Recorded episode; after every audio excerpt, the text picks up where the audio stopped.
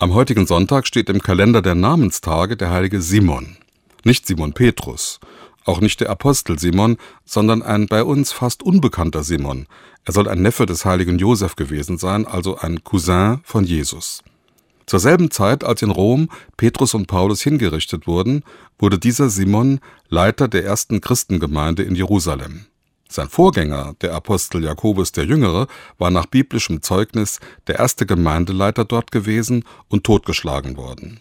Unter Simon musste die Gemeinde im jüdischen Krieg nach Pella fliehen und kam erst nach dem Jahr 70 zurück nach Jerusalem. 30 Jahre später wurde der sehr alt gewordene Simon gefoltert und ans Kreuz geschlagen.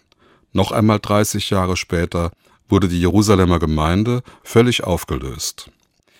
Wenn ich mir diese kurzen Informationen aus dem ersten Jahrhundert vor Augen halte, steht dieser Simon da wie ein völlig gescheiterter.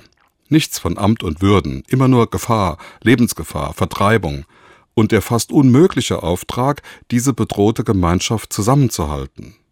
Kirche am Anfang ist alles andere als eine heile Welt, sondern ein sehr ungemütlicher Vorgang.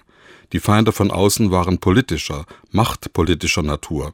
Doch was da fast ausgerottet wurde, hat sich als enorm lebensfähig erwiesen. Der Untergang ist nicht das Ende. Genau das lerne ich heute, auch vom heiligen Simon. Kirche ist nicht nur der Apparat, nicht die gewohnte Form, in der wir groß geworden sind, sondern eine sehr rätselhafte Gemeinschaft, die seit dem Kreuz Jesu von einer Auferstehung in die nächste geht.